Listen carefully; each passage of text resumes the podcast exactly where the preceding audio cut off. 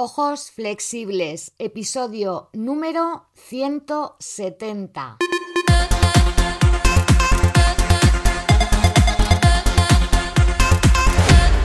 Muy buenas, bienvenidas y bienvenidos a Ojos Flexibles, tu podcast en el que vamos a hablar de salud visual, de terapia visual también, de yoga ocular y del cuidado natural e integral de tus ojos. Yo soy Mar Bueno, soy optometrista y también soy profesora de Kundalini Yoga y me encantaría ser tu guía en este viaje para que domines el arte de ver más allá de las gafas. Si te interesan todos estos temas y quieres saber un poquito más, puedes entrar en mi página ojosflexibles.com o unirte a nuestro canal de Telegram con el mismo nombre para recibir ahí más información. En el episodio de hoy vamos a iniciar una nueva sección que es un diccionario de salud visual de la A a la Z y vamos a comenzar hablando de la primera palabra de nuestro diccionario, abrasión corneal. ¿Qué es eso y cómo podemos manejarla? Vamos a ello.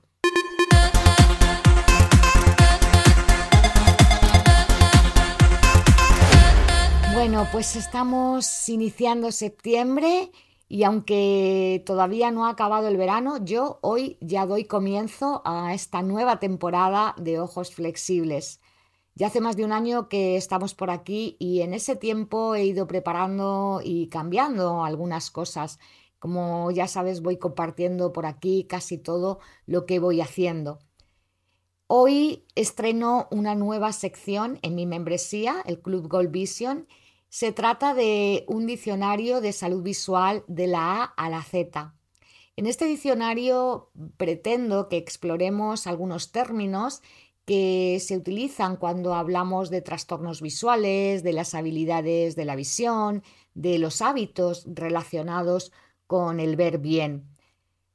Como últimamente recibo bastantes consultas sobre esto, a veces me preguntáis qué es una catarata, qué es una ambliopía, qué es la presión intraocular. Bueno, pues he pensado que sería bueno que algunas de esas cosas, sobre todo las que me preguntáis más frecuentemente, aparte de ponerlas en mi membresía para los miembros que están dentro de ella, pues voy a compartir también un pequeño resumen aquí sobre eso.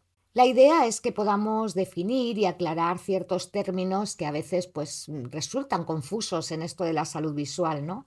Así que vamos a empezar viendo diferentes alteraciones visuales y oculares, empezando por la A y vamos a seguir hasta la Z a ver hasta dónde nos lleva. Vamos a hablar de las causas de esos trastornos, de los síntomas, de cómo vamos a poder abordarlos desde el punto de vista holístico, y en los casos que sea posible, pues te daré algunas técnicas de yoga ocular y de terapia visual que puedan ser efectivas para aliviar cada uno de esos trastornos. Así que sin más dilación, vamos a abrir la A con el primer término, abrasión corneal. ¿Qué es esto de la abrasión corneal?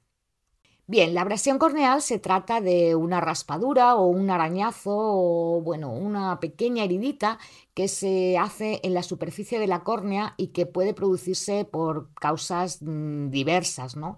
Las causas más frecuentes suelen ser arañazos de las uñas, a veces los cepillos que utilizamos para maquillarnos mm, las pestañas, puede incluso ocurrir que se haga algún tipo de arañazo porque se nos ha metido una pestaña y restregamos el ojo, porque nos damos con una rama. Bueno, las causas son múltiples.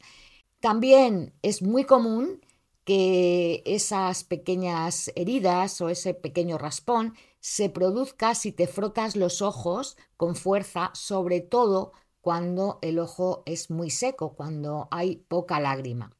Los síntomas principales cuando hay una abrasión corneal es que tienes una sensación de tener arenilla o de un cuerpo extraño dentro del ojo, los ojos se ponen muy rojos, hay dolor, lloran, puede haber visión borrosa o nublada, eh, hay mucha sensibilidad a la luz, o sea, te molesta mucho la luz, hay fotofobia.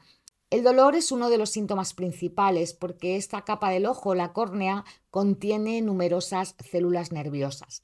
Pero el resto de los síntomas también pueden aparecer por otras afecciones del ojo, como por ejemplo una infección o una conjuntivitis. Por esto es importante que si tienes alguno de estos síntomas que te he nombrado, acudas a tu especialista en salud ocular para que puedas de verdad diferenciar si esto es una abrasión corneal o es otra cosa, porque los tratamientos son completamente distintos y tanto unos como otros los tiene que poner el oftalmólogo. Y ese tratamiento dependerá del grado de abrasión, de si la mm, es muy profunda, de si está muy extensa, ¿no? Entonces, es posible que cuando tienes esos dolores al primer sitio que acudas es a la óptica, ahí te pueden detectar eh, si hay realmente una abrasión, te ponen un poquito de floresteína y viendo con la lámpara de hendidura, pues con la luz azul van a poder ver si realmente existe esa pequeña herida o esa pequeña rozadura en tu córnea, ¿no? Pero no, el optometrista no puede tratarlo, así que te derivará directamente al oftalmólogo. Así que cuando hay dolor o tienes toda esta sintomatología que te he contado, mi recomendación es que vayas directamente al oftalmólogo porque la verdad es que vas a ganar tiempo. Y el tratamiento que te ponga este especialista pues dependerá de la severidad y del grado de, de dicha rozadura, de dicha abrasión. Puede ser que te sugiera tapar el ojo con un parche para que la luz no te moleste tanto y, que evites el exceso de parpadeo, que el movimiento del párpado sobre la córnea pues la irrita y, agrava ¿no? ese dolor. También puede ser que te mande algún epitelizante de corneal en pomada o gotas antibióticas si, si es profunda para que no se infecte. En algunos casos, el oftalmólogo también puede prescribirte cicloplégicos para que puedas aliviar el dolor. Los cicloplégicos te van a paralizar eh, el movimiento del iris y el movimiento del músculo ciliar, es decir, paralizan la acomodación para que tu ojo no, no esté dilatando y contrayendo la pupila y de ese modo que puedas aliviar el dolor que se produce en esa contracción y dilatación. En algunas ocasiones también se pueden prescribir lentes de contacto terapéuticas para que con la medicación que te dan, pues que vaya soltándola durante todo el día y que se acelere la curación. Y por supuesto, en estos casos no tiene por qué dártelos el oftalmólogo exactamente, también te lo pueden dar en la óptica, aumentar la lubricación del ojo, o sea, darte unas gotas lubricantes porque si el ojo está muy seco, cuando parpadeamos, pues el párpado roza mucho más esa parte que está rozada, ¿no? Las abrasiones corneales suelen ser bastante molestas, como decía, porque crean mucha fotofobia y bastante dolor. Pero afortunadamente la mayoría de ellas y la mayoría de los rasguños que se hacen en la córnea cuando son leves suelen curarse solos a los pocos días aunque insisto que es conveniente consultar y hacerse un buen examen por el oftalmólogo por si esa sintomatología no fuera provocada por ese arañazo.